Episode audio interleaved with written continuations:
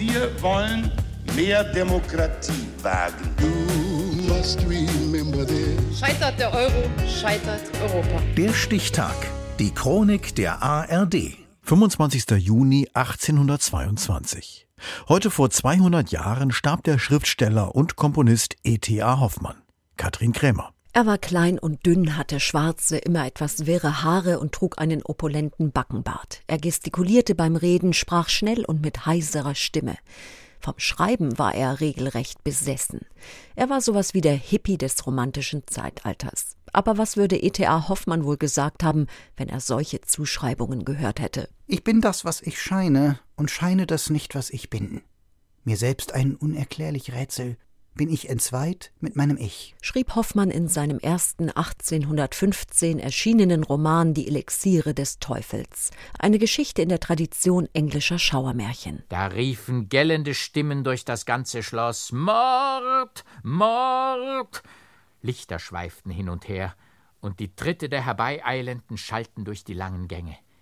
Die Angst verwirrte mich, ich war auf entlegene Seitentreppen geraten. Es geht aber nur vordergründig um Spuk- und Teufelswerk. Hoffmann thematisiert vielmehr die Kraft der Verführbarkeit und die Frage, wer man eigentlich sei. Die trieb auch ihn persönlich um. Er war hin und her gerissen zwischen künstlerischem Schaffensdrang und bürgerlichen Pflichten. Sein Alkoholkonsum war immens und in weinseligem Zustand sah er häufig die Gespenster, die dann in seiner Dichtung auftauchten. Er war ein Zauberer, der die Menschen in Bestien verwandelte. Er konnte die Toten aus den Gräbern hervorrufen, aber das Leben selbst stieß ihn von sich als einen trüben Spuk. meinte Dichterkollege Heinrich Heine. Hoffmann suchte unermüdlich nach Wegen, um vom Schreiben und von seiner Musik leben zu können. Aber immer wieder zwang die Geldnot den studierten Juristen in den Gerichtsdienst. Ein Leben lang Richter statt Dichter, für ihn eine Horrorvorstellung.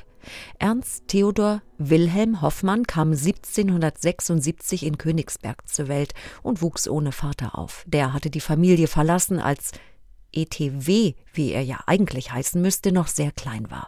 Das A hat er sich vom Wolfgang Amadeus Mozart geliehen, den er glühend verehrte.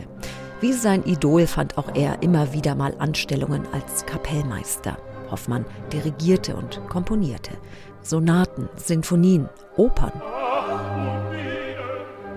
Undine wurde 1816 in Berlin uraufgeführt und ein großer Erfolg. Die Wochentage bin ich Jurist und höchstens etwas Musiker.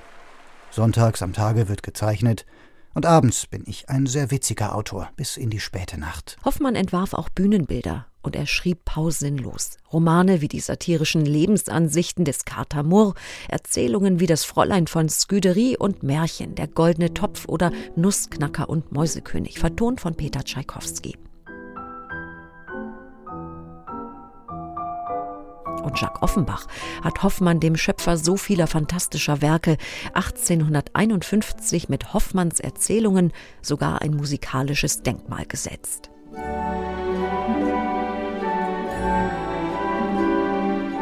Der immer schon etwas kränkliche, dann stark an Rheuma und Gicht leidende Autor, Komponist, Zeichner und Jurist hat die Operette aber schon nicht mehr hören können. Im Frühjahr 1822 litt der erst 46-Jährige an schwersten Lähmungen.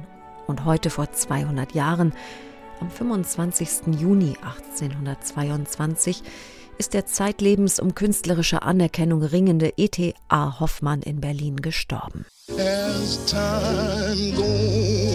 Der Stichtag. Die Chronik von ARD und Deutschlandfunk Kultur. Produziert von Radio Bremen.